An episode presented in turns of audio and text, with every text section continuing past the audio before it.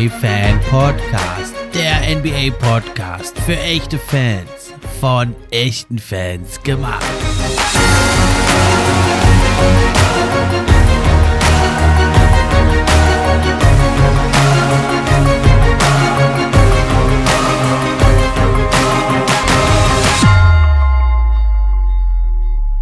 Hallo und herzlich willkommen zur neuen Episode vom NBA Fan Podcast. Ich bin wie immer euer Gastgeber, der Steffen, und auch heute freue ich mich über jeden, der eingeschaltet hat. Thema heute ist zum einen natürlich die heiße zweite Runde der Playoffs. Zwei Serien sind ja jetzt schon vorbei.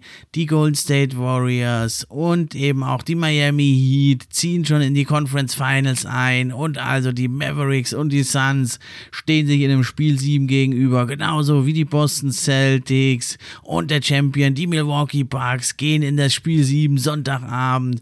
Wird das also eine ganz, ganz heiße Kiste. Aber das zweite Thema, auch nicht weniger interessant. Das ist die NBA Draft Lottery. Die ist also auch jetzt am Dienstag, den 17. Mai. Und damit beginnen wir gleich die Sendung. Bevor es losgeht, aber nochmal kurz die Info. Ab sofort könnt ihr den NBA Fan Podcast auch unterstützen. Zum einen über Steady HQ, die Links sind in der Beschreibung. Oder aber eben auch, wenn ihr die Posts über Social Media kommentiert, teilt und liked. Wenn ihr euren Freunden davon erzählt. Und schließlich könnt ihr auch noch eine gute Bewertung schreiben. Das hilft mir dann auch, höher in den Rankings zu erscheinen. Und da würde ich mich sehr drüber freuen, wenn es euch gefällt gefällt, wenn ihr euch ein bisschen die Zeit nehmt, das Projekt hier zu supporten. Und das geht also am besten, wenn ihr den Podcast kostenlos, wie auch auf allen anderen Plattformen, bei Apple Podcast hört. Dann erscheint das also für mich in den wichtigen Apple Podcast Charts. Würde mich sehr freuen. Jetzt geht's aber los mit dem ersten Thema der Sendung. Das ist also die Draft Lottery. Die findet Dienstagnacht statt, also auf Mittwoch nach deutscher Zeit. Und da wird eben ausgelost, in welcher Reihenfolge die Teams, ja, die begehrten Stars der Zukunft vom College und aus aller Welt draften können. Ja, wie man, das ist der einzige Weg, wie sie die verpflichten können. Und das ist besonders für die kleinen Franchises, die im Wiederaufbaumodus sind. Ja, es ist also oft der einzige Weg, um an Superstars in der Zukunft zu kommen würden, die kann man dann eben nämlich auch mehrere Jahre da an sich binden und kann also so richtig starke Teams aufbauen und Champion werden. Und gerade für die kleinen Teams, die jetzt halt nicht so diesen großen Namen haben, ist das eigentlich oft die einzige Möglichkeit. Ein paar Teams übertreiben es da durchaus. Die Oklahoma City Thunder Beispiel, die sammeln ja Picks und Picks und Picks unendlich viele das können sie gar nicht so viele draften. Da hätten sie, also zwei Teams können sie sich da irgendwann zusammenstellen. Die traden sie dann auch weg. Aber ihr merkt, das ist nochmal eine Wissenschaft für sich. Und da wollen wir uns jetzt mal anschauen, wie funktioniert das dann eigentlich in der Draft Lottery. Also es findet natürlich jedes Jahr statt nach der Saison, nach der Regular Season, während den Playoffs noch, also die laufen. Und es wird also die Reihenfolge der Draft äh, da ausgelost. Und so soll also ein bisschen das Tanking in der zweiten Hälfte eingeschränkt werden. Ja, und die Lotterie, die, da geht es also um die 14 Teams, die nicht in den Playoffs sind oder welches Team halt diese Picks hält. Und da gibt es eben eine Chance, ja, wie kann man also also da in die Top 4 reinkommen. Denn diese Top 4, die werden also ausgelost und die restliche Reihenfolge wird vom, äh, vom Rekord dann in der Regular Season bestimmt. Und das schlechteste Team hat also nicht mal einen vierten Platz garantiert, ja, aber sie können dann höchstens auf den fünften Platz absinken. Ja, also diese ersten vier Peaks, die werden gezogen in der Lotterie, ja, mit Ping-Pong-Bällen, die sind also nummeriert 1 bis 14. Ja, und vier Bälle werden gezogen. Es gibt also insgesamt 1000 Kombinationen, die da möglich sind oder 1001 sogar. Das ist auch eine rechnerische Sache. 1000, die zählen. Ja, und ähm, jedes Team hat eben eine gewisse Zahl von Kombinationen. Und die schlechtesten Teams der Regular Season, die schlechtesten drei Teams, die haben eben die meisten Kombinationen da drin bei diesen Ping-Pong-Bällen. Also 140 jeweils, also eine 14% Chance.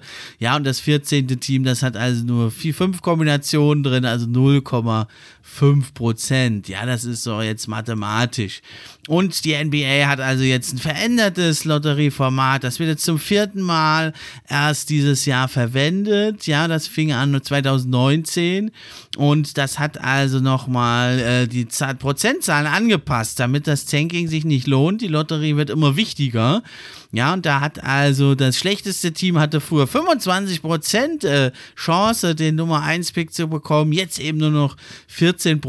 Das hat sich also dann direkt ausgewirkt, denn 2019 waren es die Pelicans und die Grizzlies, die waren eigentlich beide gleich auf, hatten eigentlich nur die siebbesten Chancen, aber machten dann den Sprung auf 1 und 2, drafteten dann Zion Williamson und Jamorant, der ja jetzt schon zum Superstar geworden ist, der Memphis Grizzlies, jetzt ausgeschieden vor kurzem, kommen wir noch dazu später.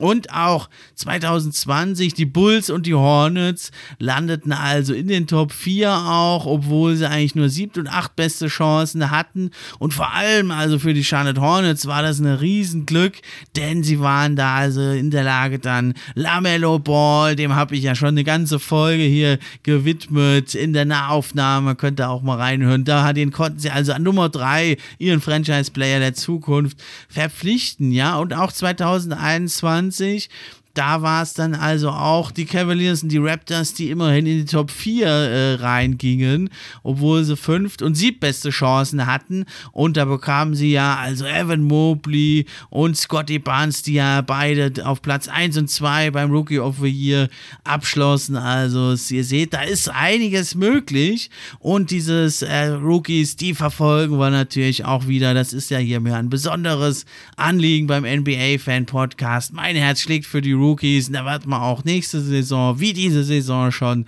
regelmäßig die Rookie Watch machen. Da wird dann wahrscheinlich der Chris auch immer wieder zu Gast sein. Und dann werden wir gucken, wie die Rookies sich schlagen. Aber auch die Rookies dieser Saison. Kate Cunningham, Mobley, Scotty Barnes, Herb Jones, wie sie alle heißen. Die werden wir natürlich nicht aus dem Auge verlieren. Die Sophomores, die werden wir uns natürlich auch noch anschauen. Die sind uns ja hier ans Herz gewachsen.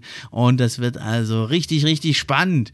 Ja, und gerade für mein Team, die Detroit Pistons, die waren ja diese Saison relativ schlecht. Die haben also ebenfalls eine 14% Chance. Und die hätten tatsächlich, die haben ja letzte Saison schon den Nummer 1 Pick gehabt, Kate Cunningham der Mann, der, also der zukünftige Franchise-Spieler ist bei den Pistons, den haben sie schon gefunden. Ich freue mich mega, dass er da ist. Kann es kaum erwarten, dass er für die zweite Saison seine Schuhe schnürt. Ja, und die Pistons, ja, wenn die jetzt den Nummer 1-Pick holen, das wäre ein dickes Ding, weil dann hätten sie es zweimal in Folge geholt. Das gab es also fast noch nie. Das gab's, man könnte jetzt denken, das gibt es überhaupt nie, dass zweimal dasselbe Team den Top-Pick holt in Folge. Aber das gab es tatsächlich schon so sogar ein paar Mal. Nämlich einmal war das also schon länger her, das waren die Houston Rockets 1983 und 84. Dann waren es die relativ frischen Orlando Magic damals 92, 93 und zuletzt ja die Cleveland Cavaliers 2013 und 14. Für die hat es allerdings kein Glück gebracht, denn die drafteten ja mit Anthony Bennett, einen Spieler, der ist schon längst wieder aus der NBA und dann drafteten sie 14 mit dem Nummer 1 Pick Andrew Wiggins, ja, es, äh, der ja dann äh, direkt auch weggetradet wurde, ein paar Monate später, also der ja dann äh, für Kevin Love eben zu den Timberwolves ging und dort aber nie, also an diesen Nummer 1 Pick an diese Erwartungen anknüpfen können, konnte. Und ja, das ist eine ganz eigene Wissenschaft für sich nochmal, denn die College-Spieler, natürlich kann man denen ihr Talent, ihre Athletiken, all das messen. Man kann es voraussagen, aber im College, es ist natürlich ein völlig anderes Spiel als in der NBA. Die Dreierlinie ist näher, das Tempo ist nicht so hoch, die Shotclock ist 30 Sekunden statt 24. Du spielst nur relativ selten gegen Top-Gegner. Die meisten Spiele spielst du halt gegen College Boys, sind gute Basketballspieler, ja, aber gegen diese diese ultra super Talente, über die wir hier sprechen, die NBA-Kandidaten, das sind ja athletische Freaks in der Regel und äh, Ausnahmekönner, da ist natürlich, äh, kann man das nicht so wirklich herauslesen, äh, wenn die halt gegen College Boys spielen, wie sie sich dann in der NBA entwickeln. Ja, also man kann natürlich viel da vermuten, mache ich ja auch gerne, aber man weiß im Endeffekt nie, wie es kommt oder dann verletzt sich einer am Knie und die Karriere ist beendet.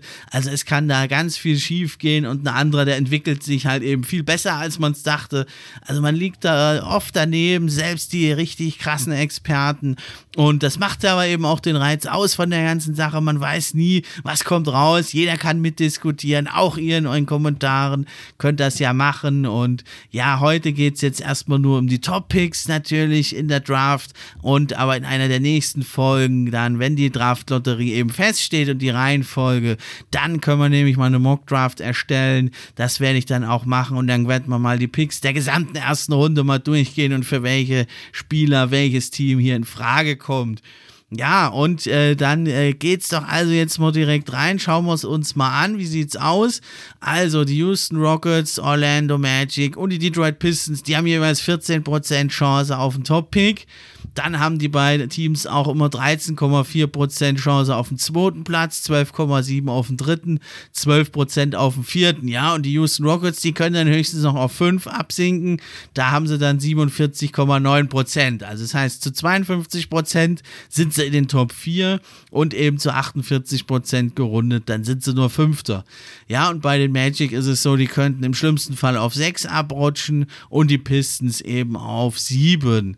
Ja, und dann die viertbesten Chancen haben die Oklahoma City Thunder, danach kommen dann die Indiana Pacers, Portland Trailblazers, Sacramento Kings, Los Angeles Lakers. Der Pick geht aber also nach New Orleans, relativ, mit relativ hoher Sicherheit geht er nach New Orleans, nämlich nur 0,5% wäre das, wenn also der Pick aus den Top 10 fällt, dann geht er, bleibt er aber nicht bei den Lakers, sondern dann geht er zu den Memphis Grizzlies, aber eben zu 99% bleibt er da. Und dann eben sind auch noch mit dabei die San Antonio Spurs, die haben zum Beispiel nur 4,5% Chance auf den ersten Platz und haben also dann eher die Wahrscheinlichkeit, dass sie im Bereich 9 bis 10 liegen. Da haben sie 75 Prozent, dass sie auf 9 bis 10 liegen, ja, und nur wenige Prozentzahlen, also 4,5 für den ersten, 4,8 für den zweiten, 5,2 Prozent für den dritten, 5,7 Prozent auf den vierten. Aber sie haben natürlich die Chance, es könnte also sein,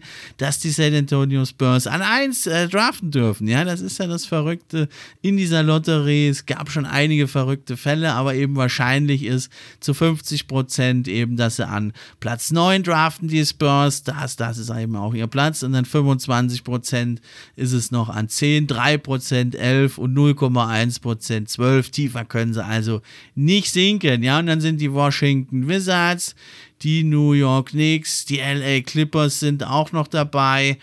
Das wird zu 86 Prozent der zwölfte Pick, auch ein guter Pick noch. Da findet man also durchaus auch in der Mitte der Draft noch super Talente. Hat es schon oft gegeben, dass Stars sogar in der zweiten Runde erst gedraftet werden oder in der Mitte oder der Ende der ersten Runde. Ist also alles möglich. Und die Charlotte Hornets und die Cleveland Cavaliers, die Verlierer eben des Play-in-Tournaments, die sind also auch hier mit in der Lotterie noch dabei. Da ist es aber so, Cleveland also zu 97,6 Prozent dass sie dann 14. nur werden. Aber auch die haben eine 0,5 Prozent Chance auf den ersten Pick und wer weiß, vielleicht kommen eben genau diese Kombination und dann äh, äh kommen sie da und haben den, den Pick. Also das wäre natürlich der Oberhammer. Ja, dann schauen wir uns doch mal an, wie die Top-Spitze aussieht, der Draft. Da ist nämlich, fragt ihr euch jetzt, warum wird da so viel Aufhebens gemacht vielleicht? Um diese Draft sind doch eh nur so ein paar junge Typen und man weiß nicht, wie die sich entwickeln. Aber es gibt natürlich immer ein paar ganz, ganz herausragende Talente und das ist dieses Jahr nicht anders. Ich sehe da drei Spieler wirklich ein Stück weit vor allen anderen. Wir kommen gleich dazu, wer es ist. Und dann danach sehe ich doch einige, die aber durchaus auch noch das Potenzial zum Franchise-Spieler haben. Und danach, ja, die sieht man eher so als die Co-Stars, als zweiter, dritter Star oder gute Rotation Rotationsspieler. Ist ja aber auch echt Gold wert, wenn du da welche findest. Die kriegen nur ein geringes Gehalt. Die hast du dann einige Jahre an dich gebunden. Die können erstmal nicht wechseln, die Rookies. Und da kannst du eben dein Team damit aufbauen, kannst sie austesten und vielleicht entwickelt sich ja doch der eine oder andere Rookie besser als erwartet. Also, jetzt kommen wir aber dazu, wer sind denn jetzt diese jungen Typen, die alle haben wollen und auf die alle hoffen hier in dieser Draft-Lotterie? Ja, und da sind es eben drei Namen, die also für mich und viele andere Experten über allen anderen stehen. Das sind Jabari Smith Jr., Chad Holmgren, der Big Man von Gonzaga und dann als drittes ist es aber eben auch noch Paolo Banquero, der Big Man von Duke. Das sind für mich die drei absoluten Runaways, die also hier wirklich die Hauptpreise sind. Das heißt nicht, dass hinten dran nicht, nicht auch Stars oder Superstars verbergen können. Bei denen ist die Wahrscheinlichkeit aber doch deutlich am größten. Und ich denke also, Jabari Smith Jr. wird wahrscheinlich an Nummer 1 gehen. Er wird ja oft als so ein Rashad Lewis mit Defense äh, bezeichnet. Ja, er ist eine harte Arbeiter mit einem Jumpshot, den kannst du eigentlich nicht blocken. Der hat einen sehr hohen Abwurf. Er ist 6 Fuß 10 groß, der 19-jährige Freshman, spielte ja bei Auburn. Und dann ist er eben noch wirklich vielseitig und stark in der Defense. Und er hat also wirklich Superstar Upside. Er ist wirklich ein, ja, also ein tödlicher Jumpshooter mit einem echt guten Jumpshot. Und ja, jede NBA, die Offense, die kann da natürlich seine Perimeter-Talente im Wurf wirklich richtig gut äh, ausnetz nutzen. Und ja, Auburn, die haben also jetzt mit ihm wenig Screens oder Handoffs da gemacht, aber wenn er als, also aus dem Catch and Shoot, wenn er einen Pass kriegt und direkt wirft, da war er so richtig, richtig gut. Ja, die Shot Creation müsste man noch schauen, also und einige, ja, sahen also wirklich da ähnlich aus, einige seiner Würfe, wie bei Kevin Durant, der junge Kevin Durant. Ja, er hat jetzt noch nicht die Handles, aber ja, er ist schon ganz gut, dass er da auch durchaus mal an, äh, wenn er contested wird, da am Verteidiger vorbeigeht und am Korb abschließt. Das muss er natürlich noch verbessern. Ja, aber er ist wirklich auch richtig gut in der Defense. Er ist aggressiv, hartnäckig, kann Help Defense machen am Ball, also als Ball Defender hat er also hier und da schon mal wirklich Lockdown Potenzial gezeigt mit seiner Länge, Vielseitigkeit, seinem Mindset. Da ist es nicht äh, ausgeschlossen, dass er bald schon in All-Defense-Teams in der NBA zu sehen ist dann muss man sagen, also er geht nicht wirklich gut in die Knie mit dem Ball. Er hat jetzt noch nicht die tighteten Handles. Da muss man mal wirklich schauen, äh, ja, was er da machen kann. Und ja, sein, sein Korbzug, sein Zug zum Korb, der ist auch noch nicht so gut. Da muss man mal schauen. Und die Rim Protection, äh, da muss man sagen, ist jetzt noch äh, die, eine, eine, Schwäche bei ihm. Da bräuchte man also schon noch einen Rim Protector, wie es am College eben Walker Kessler war. Dann äh, kann man ihn da als einen guten Perimeterverteidiger einsetzen und überhaupt eine Waffe, offensiv wie defensiv, am Perimeter. Ja, aber auf demselben Niveau und vielleicht sogar wird er auch der Top-Pick, ist natürlich Jack Holmgren von Bonsaga, der Shotblocker, der ist ja sieben Fuß groß mit einer unglaublichen Wingspan und er hat noch einen soften Touch dazu. Also, das ist ganz, ganz spannend. Und der spielt schon richtig clever. Der ist ein guter Finisher, der hat einen soften Touch. Aber eben, ja, das ist das große Argument. Viele können es nicht mehr hören. Das ist also, ja, seine dünnen Arme und Beine. Da muss er wirklich noch was draufpacken für, für den Post.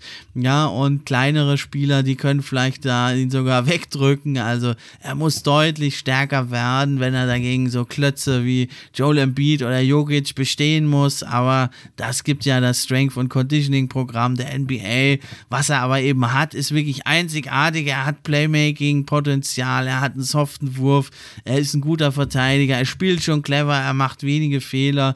Also das ist richtig interessant und er könnte so das sein, was Christoph Porzingis nie werden konnte, körperlich immer angeschlagen, nie wirklich im Vollbesitz seiner Kräfte und ja, so ein vielseitiger großer Spieler, das könnte Chet Holmgren werden. Also ihr merkt, das sind schon zwei richtig hammerharte Kaliber. Aber der dritte im Bunde, Paolo Banquero, der Big Man von Duke, der muss sich da gar nicht vor verstecken. Also der hat schon wirklich ein, ja, ein echt äh, vielseitiges Game. Ja, seine Stärken sind Ballhandling, Playmaking und das äh, Interior Scoring oder auch in der Midrange. Also er ist schon ein richtig vielseitiger Scorer. Er kann aufposten, er kann Lobs fangen, er kann cutten. Ja, er kann also Dreier, das ist, äh, da muss er noch dran arbeiten. Da hat er nur 32,4 Prozent getroffen am College von 105 Versuchen. Da muss er noch dran arbeiten. In der, in der Midrange sieht es aber schon richtig gut aus. Ja, und er ist schnell, er ist stark, er ist athletisch, er ist viel zu schnell für die meisten Big Guys. Und da lässt er die hinter sich, kann auch mit Contact finishen. Ja, er ist ein guter Ballhändler, hat gute Beinarbeit und ein guter Finisher, also auch ein richtig starker Mann. Er ist ein starker und schneller Defender, hat allerdings da jetzt, äh, könnte sich in Ballstopper noch entwickeln. Da ist jetzt noch kein richtig guter Verteidiger, könnte aber wirklich ein echt guter guter Help Defender auch werden. Ja, er muss natürlich sagen, in der Highschool und am College, äh, sein Einsatz in der Defense, der war äußerst fragwürdig, also eher nicht vorhanden. Da muss man wirklich sagen, ja, und sein Jumpshot ist auch noch nicht so konstant gut. Das muss natürlich noch reifen, aber alle, alle diese Youngster haben natürlich noch Schwächen in ihrem Spiel. Auch die Shot Selection könnte man nennen bei Banquero oder also auch, dass er sehr viel mit rechts finisht, musste also die Offhand noch ein bisschen verbessern, die linke, aber das ist hier Jammern auf hohem Niveau. Also das sind diese drei Top 3, die würde ich sagen, die stehen schon fest. Und dahinter kommt aber auch noch eine, einiges an richtig gutem Potenzial. Also zum einen ist es da zu nennen Shaden Sharp, den man in den Top 5 sehen könnte, der also ein echt gutes Perimeter-Shooting hat, athletisch ist, ein starkes Ballhandling, ja, oder auch ein Jaden Ivy, der ist natürlich etwas kleinerer Guard, ja, wird oft so ein bisschen mit also mit Donovan Mitchell verglichen oder ein größerer Darius Garland. Ja, ist auch echt ein Powerful Guard. Man könnte ihn vielleicht auch noch mit Oladipo oder James Jamorant vergleichen, ja, also der wirklich athletisch ist, zum Korb zieht, krachen lassen kann und äh, durchaus mit dem Dreier auch gar nicht mal so schlecht ist. 37 Prozent hat er in der Saison. 33% nur aus dem Dribble, aber immerhin 35% Catch and Shoots. Das ist also auch ein richtig guter Mann und dahinter dann noch AJ Griffin ist noch zu nennen. Das ist so ein richtig guter Wingman, ja, vielleicht so ein bisschen im Stile von Jalen Brown oder Jimmy Butler mit einem Dreier. Das könnte er werden. Das sind so die Top 6. Dann kommt meiner Meinung nach so eine kleine Lücke. Dann könnte man Keegan Murray, Jalen Duran, Johnny Davis oder auch Benedict Mathurin sehen. Der ist sehr, sehr interessant. Ja, das sind dann auch richtig gute Leute, aber die mit jetzt Topstar-Potenzial, denke ich, das sind diese sechs. Ja, AJ Griffin ja auch. Mitspieler von Paolo Banquero. Und beide hatten halt so ein bisschen das Problem am College, dass sie keinen guten Point Guard haben, der sie fütterte. Und das könnte natürlich in der NBA ganz, ganz anders aussehen. Und auch weiter hinten in der Draft verbergen sich noch einige interessante Namen, zum Beispiel der Usman Dieng aus Neuseeland, das könnte da wirklich eine Entdeckung werden. Oder oder eben auch Tai Washington, noch ein interessanter Guard. Also sind ganz viele interessante Leute noch. Jaden Hardy ist auch total abgerutscht in allen Mock Drafts, auch in meiner. Er spielte eben in der G-League beim Team Ignite, konnte da nicht so auftrumpfen, wie man sich erhofft hat. Er machte da also nur 26,9% von seinen Dreiern, hat sich da ein bisschen verzockt, wäre vielleicht am College ein bisschen besser aufgehoben gewesen. Und dann gibt es natürlich auch aus Europa noch einen, der Nikola Jovic, ja, also nicht, äh, nicht Nikola Jokic, der hat ein ganz anderes Spiel. Äh, den könnte man also auch, äh, von dem könnte man einiges sich erwarten, ja, der ist, äh, hatte eigentlich als Guard gespielt früher und ist jetzt plötzlich groß geworden, 6 Fuß 10, also auch ein ganz interessanter Mann, also aus Europa, den wir da sicherlich in der NBA sehen werden und auch vom Team Ignite sind ja noch weitere Spieler da. Marjon Beauchamp hat ja auch schon auf sich aufmerksam gemacht bei der Rising Stars Challenge und und und. Also es sind ganz viele interessante Spieler noch mit dabei und ja, wenn dann eben die Draft-Lotterie feststeht, am Mittwoch ist es ja dann bekannt, Mittwoch früh, wie die Reihenfolge ist, dann wird also bald auch meine Mock-Draft erscheinen, dann eben die Reihenfolge der Teams und was ich denke, wen sie picken werden. Letztes Jahr war ich ja ganz gut dabei, hatte tatsächlich einige direkte Treffer oder ja, habe mich so um ein, zwei Plätze verschätzt, äh, bei dem einen oder anderen auch mal daneben gehauen, aber das macht es ja eben so spannend und insgesamt habe ich sogar ziemlich gut gelegen. Mal gucken, wie es dieses Jahr läuft bei meiner Mock Draft und wie es dann die tatsächliche Draft ist. Die ist dann nämlich erst Erst am, wann ist die? Am 23. Juni findet dann die tatsächliche Draft statt. Diese Woche jetzt am 17. Erstmal nur die Lottery und dann wird es natürlich richtig interessant, weil dann kann man eben ja, vermuten, vermuten, vermuten, welcher Spieler geht wohin und wo könnte er besser passen und besserer Fit sein. Und dann kommt natürlich die eigentliche Draft. Und da werden ja dann auch schon wieder einige Trades eingefädelt werden. Teams werden hochtreten, runtertreten. Es wird mega die Überraschung geben. Immer ein High Highlight in der Offseason oder eben während den Playoffs ja eigentlich noch, aber in der Offseason für die ausgeschiedenen Teams, wie ja meine Detroit Pistons. Jetzt geht's dann aber weiter mit den Playoffs. Und da fangen wir also an bei den Serien, die schon vorbei sind. Also die Philadelphia 76ers unterlagen ja den Miami Heat, dem Nummer 1 Team im Osten, mit 4 zu 2. Ja, es war eine Serie, die jetzt nicht ganz so spannend war wie die anderen Serien. Warum? Das lag zum einen natürlich an dem zeitweisen Ausfall von Joel Embiid, der dann also auch, das muss man sagen, nicht bei vollen Kräften war. Die ersten beiden Spiele gewann die Heat ja deutlich. Da hat ja also Embiid nicht gespielt bei den 76ers. 106 zu 92 und 119 zu 103. Das war eine ganz klare Sache. Da haben manche schon befürchtet, skip ein Sweep. Ich hatte ja 4-1 für die Heat getippt. Das kam nicht hin. 4-2 ging es jetzt aus. Woran lag das? Ja, vor allem an der Rückkehr von Joel Embiid, der wirklich gleich einen mega Impact wieder hatte. Es war ihm zwar anzumerken, er trug ja die Maske, er ist am Gesicht verletzt und er ist am Daumen verletzt und er war nicht im Vollbesitz seiner Kräfte. Aber in Spiel 3 und 4, da hat er seinem Team wirklich geholfen. Er konnte jetzt zwar Jimmy Butler am Rim da nicht abwehren, das war ein großes Problem, aber Jimmy Butler hat eh eine fantastische Serie gespielt. Nichtsdestotrotz haben sich die zwei Heimspiele geholt, die Sixers. Das Spiel 3 sogar sehr deutlich, 99 zu 79 und 116 zu 108 das Heimspiel. Aber dann ging es nach Miami und dann, ja, war so ein bisschen die Luft raus bei den 76ers. Embiid, ja, der konnte nicht mehr so ganz das bringen, hat aber weiterhin gekämpft, hat immer wieder auch im Gesicht Treffer erhalten. Ich fand es echt extrem gefährlich. Und man muss sagen, dann im das dritte, also das fünfte Spiel dann 120 zu 85 war eine ganz, ganz klare Sache. Und da habe ich mir schon gedacht, das wird nichts mehr für die Sixers. Und so war es dann also auch in Spiel 6, dann in äh, Philly, ja, 99 zu 90 ging es aus für die Heat. Aber man muss sagen, das war wesentlich deutlicher, das täuscht ein bisschen das Ergebnis. Und da war es dann also klar zu sehen, Embiid hat wirklich alles gegeben, 44 Minuten gespielt gespielt, 20 Punkte, 12 Rebounds. Ist jetzt nicht das, was man von ihm erwartet in einem Closeout-Game, aber mehr war einfach nicht im Tank und man muss es wirklich sagen, James Harden, die ganze Serie, also bis auf das eine Spiel eigentlich, da haben wir gedacht, vielleicht ist er wieder der Alte, aber nein, ist er nicht mehr. Entweder ist er verletzt oder er ist einfach nicht mehr auf diesem Niveau.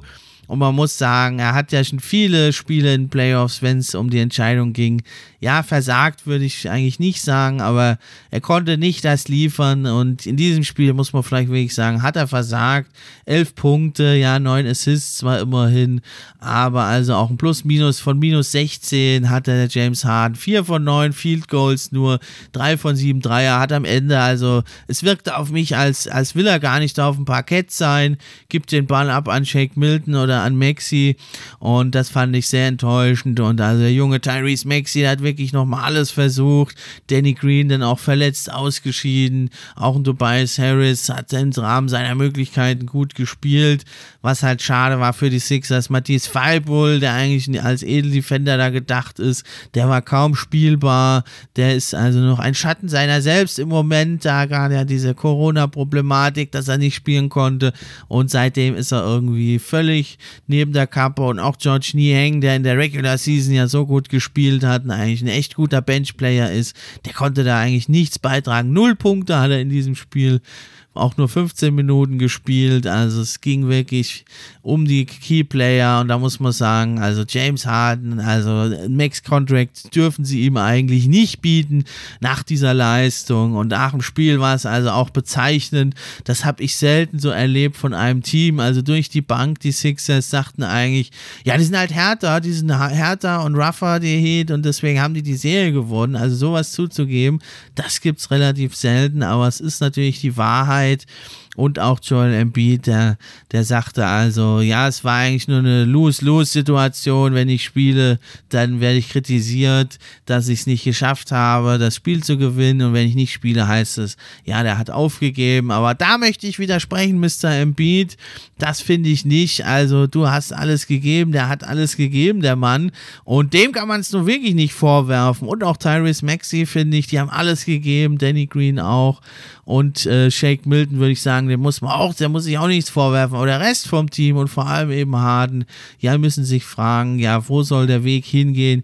Wie sollen wir hier mal in die Conference Finals kommen? Denn immer noch ist Joel Embiid und der Rebuild, sie waren nicht in Conference Finals. Sehr, sehr schade. Und aber immerhin eine schöne Szene nach dem Spiel, dann die Umarmung von Joel Embiid und Jimmy Butler. Und der hatte ja also auch nur gute Worte, der Jimmy Butler. Das kennt man ja auch anders von ihm.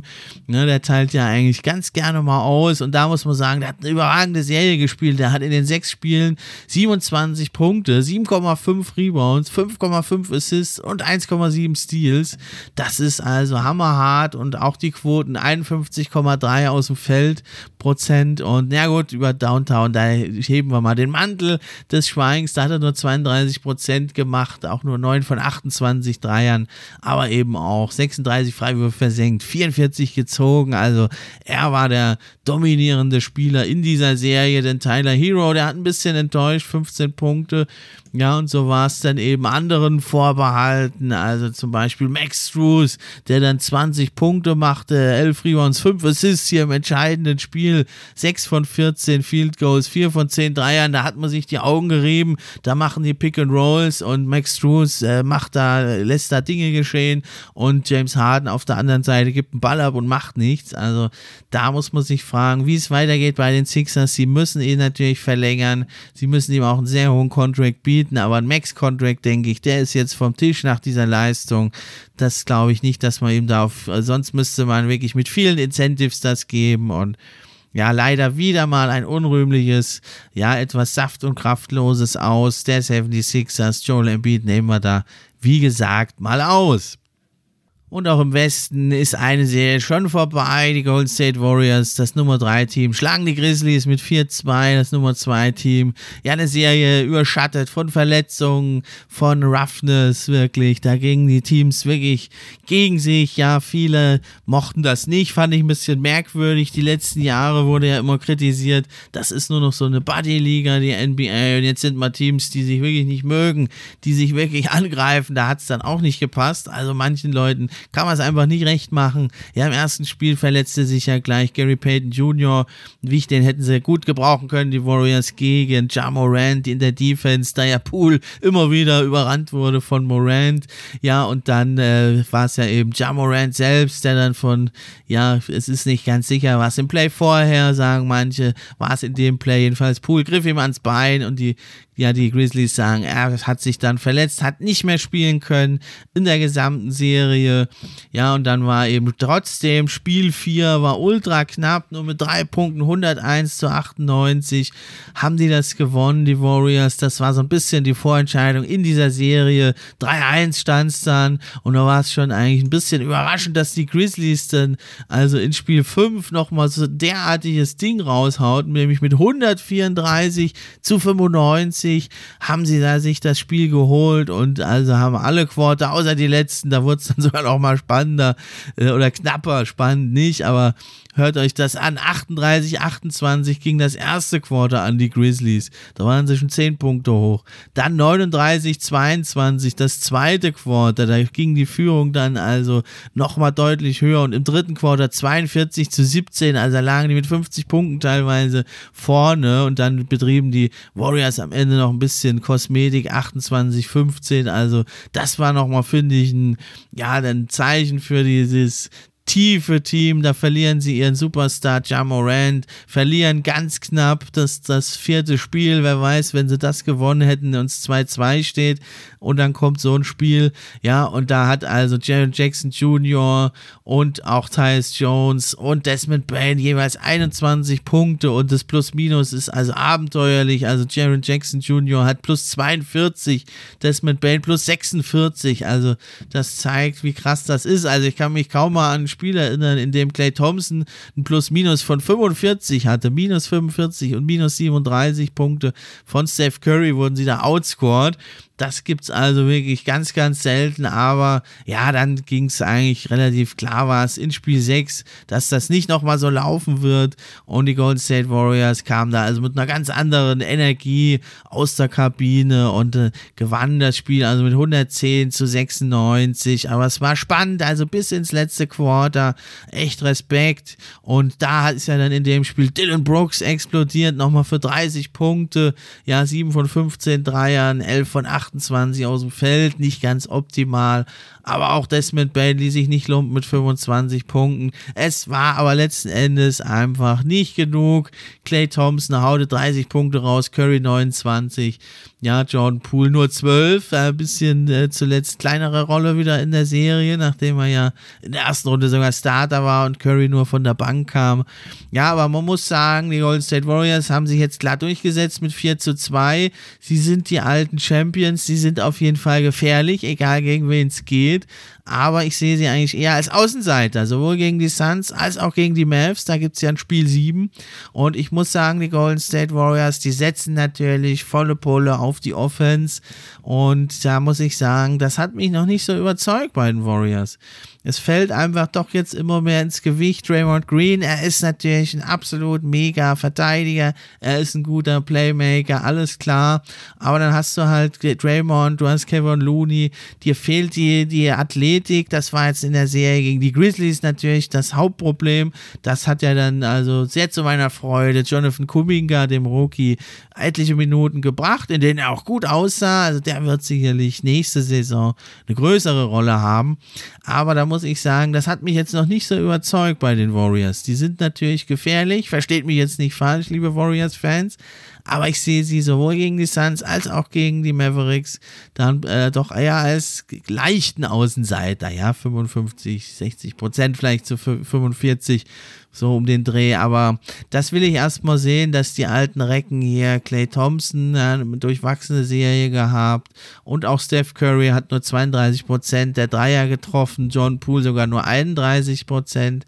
Dass also auch gegen die Phoenix Suns und Dallas Mavericks, die richtig gute Wing Defender haben, bessere Wing Defender auch haben, als es die Grizzlies hatten. Da ist die Frage, ob du alleine mit dieser Firepower da durchkommst. Aber man kann natürlich sicher sein, dass eben Steve Kerr, hier der Taktikmeister, da jetzt schon Pläne hat und sie können sich natürlich jetzt raus äh, ausruhen, ausruhen, sich zurücklehnen, können sich entspannt das Spiel am heutigen Sonntagabend anschauen. Dallas Mavericks, Phoenix Suns, Spiel 7. Da geht es ja darum, eben den Gegner zu ermitteln. Und was ist das denn bitte für eine richtig geile Serie Suns gegen Mavericks sehr, sehr ungewöhnliche Serie, die jetzt am Sonntagabend also ins Spiel 7 geht. Aber ja, die einen, die einen, Spiele war eigentlich nicht interessant. Also das knappste Spiel war mit sieben Punkten Unterschied. Das war schon das erste Spiel. 121 zu 114 ging es für die Suns aus. Und selbst da hatten also die Mavericks ein 35-25 Quarter. Also es stand eigentlich schon 17 Punkte Rückstand. Haben sie ein bisschen Ergebniskosmetik betrieben. Ja, also die Suns kamen ja eh in die Serie Serie reingestürmt, holen sich die ersten beiden Spiele, das zweite dann mit 20 Punkten, 129 zu 109.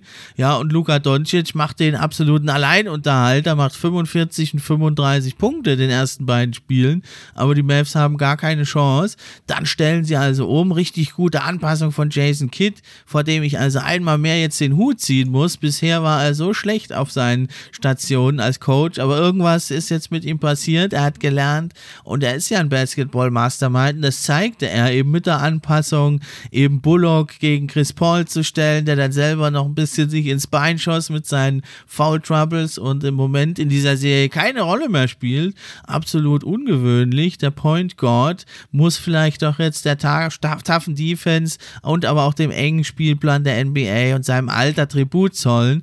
Also Spiel 3 dann mit einer viel balancierteren, äh, an, mit einem viel balancierteren Ansatz haben sich die Mavericks das geholt mit 103 zu 94. Da kam dann auf einmal wirklich das Team zum Leben. Ja, da hat dann sogar Brunson 28 Punkte gemacht, Doncic nur 26.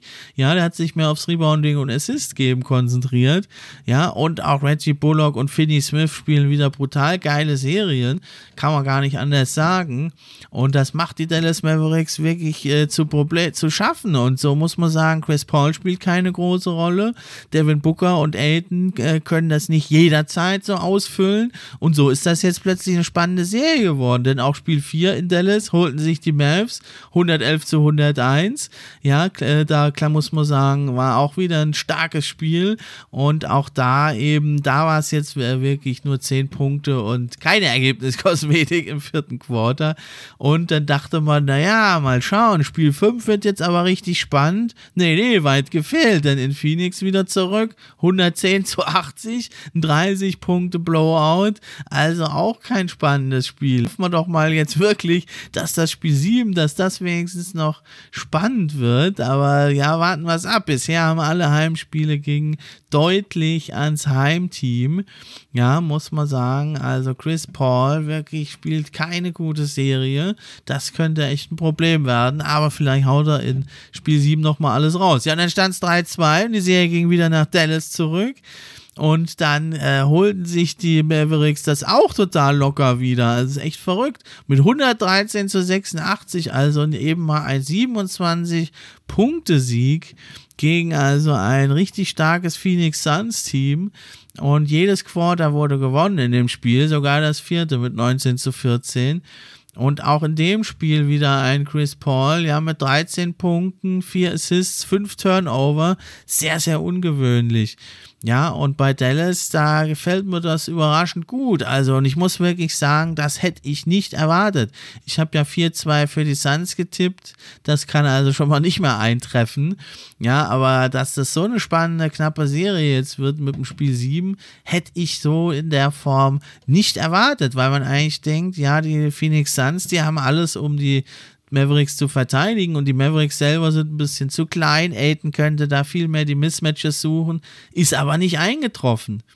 Ja, er spielt eine gute Serie, der Elton, 17,5 Punkte, 8,8 Rebounds, macht seine 59% aus dem Feld, allerdings dann eben nur 64% von der Dreierlinie. Und er wird eben dann nicht so gefüttert, er kann selber, er hat zwar so ein bisschen Touch, er kann selber nicht wirklich kreieren.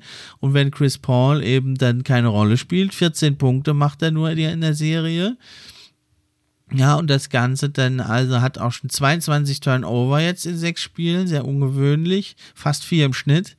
Ja, und äh, ja, es ist, äh, wenn er wirft, dann trifft er gut, aber er hat Probleme, sich was zu kreieren. Bullock macht einen extremen Druck auf ihn und dann, äh, ja, ist eigentlich Booker der Einzige, der da noch Würfe kreieren kann. Das macht er super. 25,5 Punkte aber auch seine Quoten 45% aus dem Feld, 44% Dreier, das ist gut. Aber ja, wenn du dann das Team alleine trägst, denn auch Michael Bridges äh, spielt keine Rolle, 10 Punkte. Da ist es eher Cam Johnson, der auch zwar auch 10 Punkte macht, aber ja, der eigentlich eine kleinere Rolle hat. Der spielt eine richtig gute Serie. Den müsste man vielleicht mal mehr einsetzen. Ja, und auf der anderen Seite natürlich Luka Doncic, brutal, 32 Punkte, 9,8 Rebounds, 7,5 5 Assists. Ist ein ganz großes Problem natürlich der Dreier. Also es ist zum einen die gute Defense der Mavericks, äh, der Mavericks sage ich, der Phoenix Suns. Zum anderen liegt es aber daran, dass der halt immer noch diese Stepback-Dreier nimmt. Unglaublich schwierig, gut verteidigt. Du hast eigentlich deinen Gegner nicht besiegt, machst einen Schritt zurück und wirfst. Sehr schwer durchzuführen, noch schwerer zu treffen, äh, auch schon wenn da gar keiner ist. Ja, und dann sind da noch so super Verteidiger und das sollte er lassen. Er sollte viel mehr den Ring angreifen. Also er muss ja nicht immer zum Korb, aber wenn er in der Midrange und näher am Korb agiert, da ist er brutal effektiv. Aber die Field Goal Percentage wird da eben durch die vielen ja Contested Dreier, die er nimmt, gesenkt. Also er hat 54 Dreier genommen, nur 16 getroffen. Ja, und bei den Two-Point-Field Goals, da sieht es natürlich wesentlich besser aus. Und da sollte er mehr da operieren. Ja, aber richtig gut spielt auch bisher Jalen Brunson 17,8. Aber auch bei ihm ist es der Dreier. Deswegen sind die beiden ja keine ganz ideale Kombo. Und da sind es also die Dreierschützen natürlich Finney Smith, Kleber, Bullock, wie schon in der letzten Serie, die richtig abliefern. Finney Smith fast 46 Prozent, Kleber 44, Bullock 38,6 Prozent. Also die treffen wirklich gut. Ja, also Finney Smith 17 von 37 Dreier, Kleber 12 von 27, Bullock 17 von 44. Also die geben dir richtig viel. Die geben dir ja pro Spiel da etwa 8 Dreier, diese also Roleplayer. Das ist natürlich ganz ein großer Luxus für die Dallas Mavericks. Ja, was ist jetzt meine Prognose? Spiel 7. Ich denke, das wird jetzt wirklich ein knappes Spiel und ja, mein Herz schlägt zwar eher für die Mavericks, den würde ich es gönnen. Ich bin auch ein großer Freund von Luka Doncic, aber der Verstand sagt eben doch, Spiel 7, da gewinnt fast immer das Heimteam. Die Statistik ist ganz eindeutig. Über 80 Prozent gewinnt das Heimteam. Und deswegen sage ich, ja gut, die Phoenix Suns, die werden das mit 4-3 dann sich sichern und in die Conference Finals gegen die Golden State Warriors einziehen. Warten wir ab, wie es kommt. Schauen wir mal. Mein Tipp von 4-2 für die Suns Distanz, der trifft, äh, trifft ja eh schon nicht mehr ein. Jetzt sage ich eben 4-3, gucken wir mal, ob ich damit dann wenigstens richtig liege. Jetzt kommen wir also noch zum letzten Matchup. Und das war wirklich mega spannend. Da war jedes Spiel richtig spannend eigentlich. Und zwar immer was los. Diese Serie ist absolute Werbung für den Basketball. Die Boston Celtics gegen die Champions Milwaukee Bucks. Und da muss man wirklich sagen, Janis Antetokounmpo, was spielt der Mann wirklich wieder für fantastische Playoffs? Und der legt wirklich los. Man muss sagen, er ist für mich jetzt auf diesem Level, auf dem LeBron James viele Jahre war, wo man gesagt hat, eigentlich jedes Team mit, mit ihm, das kommt in die Finals oder in die Conference Finals und ist ein Contender. Da können sich die Leute verletzen, links und rechts. Der Kader, du brauchst natürlich schon ein paar Leute, denen du auch vertrauen kannst. Aber dann, wenn es ein einigermaßen Kader ist, der irgendwie was taugt, dann führt der Spieler dir die in die Finals. Und so wirkt im Moment Janis auf mich denn es fehlt ja True Holiday, das ist ja ein ganz, äh, nicht True Holiday, es fehlt ja Chris Middleton, meine Güte, was rede ich hier? Es fehlt Chris Middleton, der letzte Saison die ganz entscheidenden Buckets eigentlich gemacht hat. Da war es ja Janis eher mit seinen Blocks, der, der da die Power gebracht hat und äh, das, das Main Scoring natürlich übernommen hat, aber in der Crunch Time war es ja oft Chris Middleton, der fehlt. Und da dachten ja viele, auch ich, dass die Bucks da große Probleme haben, aber es zeigt sich, zum einen haben sie mit Janis mit Abstand den besten Spieler dieser Serie. Ja, manche dachten ja, dass es vielleicht Tatum diese Serie bestimmen kann. Er spielt zwar jetzt äh, mittlerweile eine gute Rolle, schwach gestartet Tatum, aber der absolut dominierende Spieler dieser Serie, offensiv und defensiv, das ist eben Janis und die Bucks sind also doch ein Stück weit ausbalancierter, als ich das jetzt vermutet hatte. Und daher haben wir jetzt diese fantastische Serie. Und was waren das denn alles für Spiele? Blicken wir noch mal kurz zurück.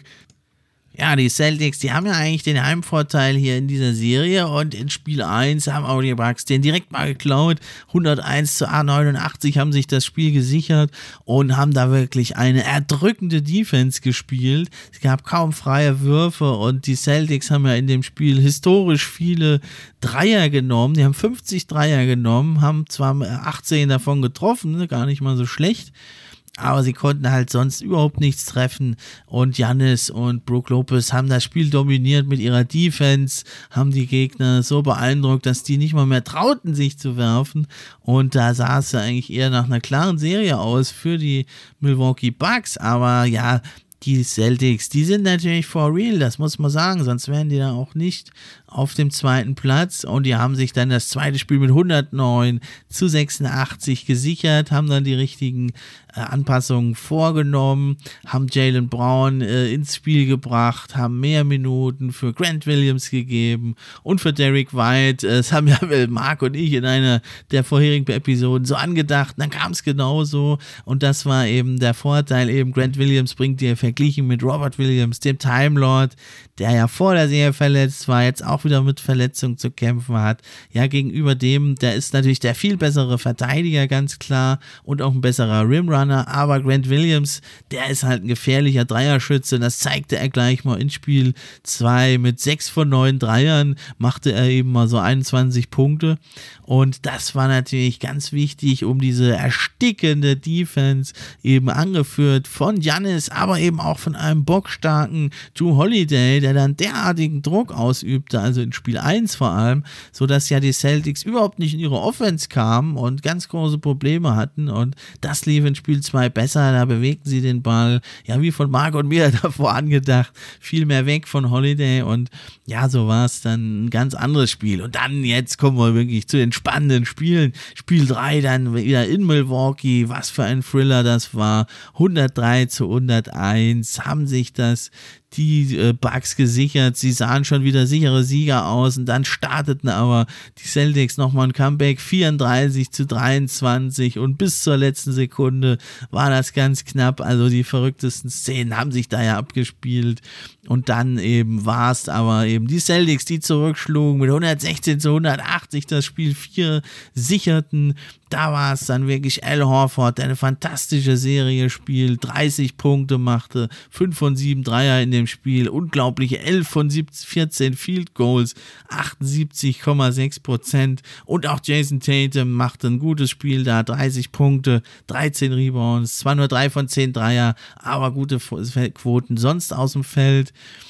Und das war also ein ganz, ganz knappes Spiel auch, wie es ja diese Serie wirklich unheimlich spannend ist. Und da war es ja im vierten Quarter, vor allem waren es die Celtics, die sich mit 43, 28 dieses Quarter sicherten. Ja, dann dachten viele, okay, jetzt äh, swingt die Serie zurück zu den Celtics. Und dann führten sie also auch äh, relativ deutlich daheim in Spiel 5. Und dann kam dieser Einbruch 33, 21 im vierten Quarter.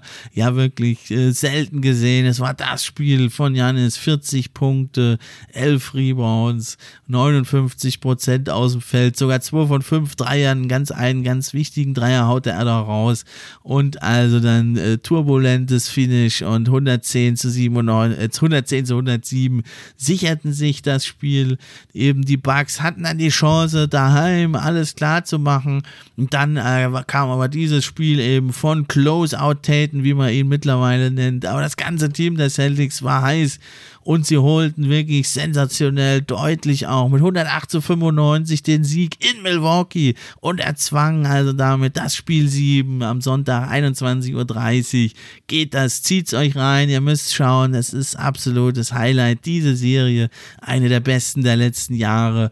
Ja, und Jason Taylor, der machte also 46 Punkte, 9 Rebounds, 4 Assists bei unglaublichen Quoten, 7 von 15 aus dem Feld, also 46,7 Prozent gegen diese bockstarke Defense der Bucks. Und dann machte er also auch 17 von 32 Field Goals, also 53,1 Prozent. Absolut unglaublich. Aber man muss sagen, das ganze Team der Celtics, die kam da rein jeder der ersten sechs, sieben Würfe waren Dreier und also den meisten Zuschauern, auch mir, schwante schon Übles da Freitagnacht.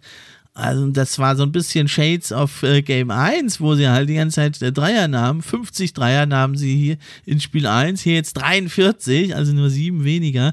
Trafen die aber besser und auch aber drumrum das äh, Scoring war natürlich viel, viel besser, nicht zu vergleichen mit Spiel 1. Aber es war schon beeindruckend, wenn man das mal schaut. Jalen Brown, 4 von 7 Dreiern. Tatum, wie gesagt, 7 von 15. Das bei Jalen Brown sind das sogar 57 Prozent. Marcus Smart, 5 von 9 Dreiern auch. Nicht gerade bekannt als ein äh, konsistenter guter Dreierschütze, auch 56 Prozent. Und die, da haben die drei Spieler dann eben schon mal, also Tatum 46, Jalen Brown 22 und Marcus Smart 21 Punkte. Das sind dann schon äh, 89 Punkte. Das ist schon fast genauso viel wie die Bucks insgesamt. Dann brauchst du gar nicht mehr viel. Derek White dieses Mal dann mit einer kleineren Rolle. Und dann war das einfach too much, muss man sagen. Da halfen nicht mal die 44 Punkte, 20 Rebounds, 6 Assists von Janis. Wieder mal ein Spiel für die Rekordbücher von ihm. Zuletzt Will Chamberlain, diese absolute Legende und Ausnahmespieler. Der hat also zuletzt so eine Deadline aufgelegt. Echt unglaublich. Ja, da muss man sagen, Wes Matthews bei den Bucks, der ist natürlich ein starker Verteidiger, billiger Vertrag auch. Ja, aber er bringt natürlich fast kein Scoring. Und wann der dann also Brook Lopez nur sechs Punkte und Grayson Allen, der eigentlich eine gute Serie spielt, auch nur drei Punkte macht, dann wird es natürlich schwierig. Also es wird ein ganz, ganz heißer Tanz, denke ich. Das Spiel sieben. Also da muss man wirklich äh, gespannt sein jetzt. Denn Jason Tatum, der ist ja erwacht nach den ersten Spielen. Die waren eine Katastrophe. Hat er jetzt in der Serie 28,3 Punkte. Also bei ordentlichen Quoten auch, also 42,3 aus dem Feld, 34,4 Dreier, das ist ausbaufähig, aber zuletzt ja eben stark verbessert und auch Jalen Brown, sein Co-Star, hat abgeliefert. Für mich aber der Keyplayer auf Seiten der Celtics, etwas überraschend, Al Horford. Der Mann, das müsst ihr euch mal vorstellen, der war ja vor einigen Jahren, also er war lange Jahre bei, war bei den Atlanta Hawks, dann war er schon bei den Celtics, dann war er, er ist jetzt 35, dann kam er in die Alter über 30, wo viele abbauen, dann war er bei den 76ers, funktionierte überhaupt nicht, dann landete er eben bei den Oklahoma City Thunder, die machen ihn dann zum Hausmeister, die sind am Tanken, die wollen nicht, dass er spielt, ja, und dann dachten manche schon, seine Karriere ist vorbei, er kriegt nochmal hier sein Gnadenbrot bei den Celtics, da hat der Mann aber andere Pläne, er ist der Key Player denn er ermöglicht es eben, ja, durch seine Gefahr von draußen. Er kann wirklich gut werfen von draußen. Er hat auch in dieser Serie jetzt 41,2 Prozent, hat also eben mal 14 von 34 Dreiern verwandelt. Und er ermöglicht es eben den Celtics dieses ja größere Spacing zu bringen, um diese starke Defense eben der Bucks ein bisschen mehr auseinanderzuziehen. Und er ist mit seinen 14 Punkten, 10,5 Rebounds, er spielt eine fantastische Defense, vor allem gegen Janis, ja, er kann natürlich jetzt diese Explosionen von Janis nicht verhindern, aber also er kann es immer etwas einschränken und erschweren. Und in der Offense ermöglicht er es eben den Celtics, das bessere Spacing, die Defense rauszuziehen. Brook Lopez muss viel mehr auf dem Korb wegspielen, was ihm nicht gefällt. Und das ist der Key Player, also wirklich auf Seiten der Celtics. Ja, auf der anderen Seite natürlich der Janis Antetokounmpo, 35 Punkte, 13,8 Rebounds, 6,8 Assists. Da sind teilweise richtig, richtig gute Pässe dabei. Also echt Respekt, wie der sich jetzt verbessert hat. Ja, aber dann eben der Support Support. Joe Holiday spielt eine Monsterserie offensiv wie defensiv. Seine Quoten allerdings sehr, sehr schwach. Das auch nochmal ein Respekt für die Celtics, die ja auch eine bärenstarke Defense haben.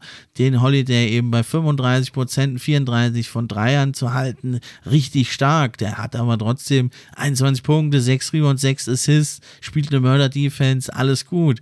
Aber dann, ja, Pat Connaughton, Portis und vor allem Brook Lopez, muss man sagen, der spielt bisher eine relativ enttäuschende Serie. Und auch Grayson Allen nur mit 5,7 Punkten kann jetzt nicht so beitragen wie in den letzten Runden, sodass man jetzt teilweise gezwungen war, eben George Hill zu bringen. Also das wird sehr, sehr interessant. Das ist auch bisher ein richtiges Chess-Match, die Serie. Jetzt sind, denke ich, alle Möglichkeiten der Anpassung aber vorgenommen. Jetzt zählt es einfach, wer kann effektiver seine Stärken ausspielen, wer hat den größeren Siegeswillen. Das wird richtig, richtig spannend. Und ich habe ja vor der Serie 4-3 getippt für die Celtics. Ich bleibe dabei. Ich setze auch hier auf das Heimteam. 4 zu 3 wäre richtig geil. Da wäre ich schon ein bisschen stolz drauf drauf, muss ich sagen, wenn der Typ dann richtig eintrifft. Aber natürlich auch den Milwaukee Bucks ist es absolut zu gönnen und es ist auch absolut vorstellbar, dass sie sich das holen. Das wird ein Kampf auf Biegen und Brechen und das wird, glaube ich, auch in den letzten Sekunden wird das erst entschieden werden. Also schaut es euch an, Leute. Es wird richtig, richtig geil. Und vielleicht, wenn ihr die Episode hört, dann habt ihr das schon gesehen. Und dann äh, seht ihr, ob das hier zutreffend war, was ich erzählt habe oder nicht. Also, damit sind wir am Ende der Episode angelangt. Schaut es euch an. Wie gesagt, am besten bei Apple Podcast. Da bringt es mal was für die Charts. Für euch ist es sowieso kostenlos, wie auf allen Kanälen. Aber ich freue mich über jeden Hörer, egal wo. Also Leute, vielen Dank für euren Support. Macht's gut. Ich bin raus.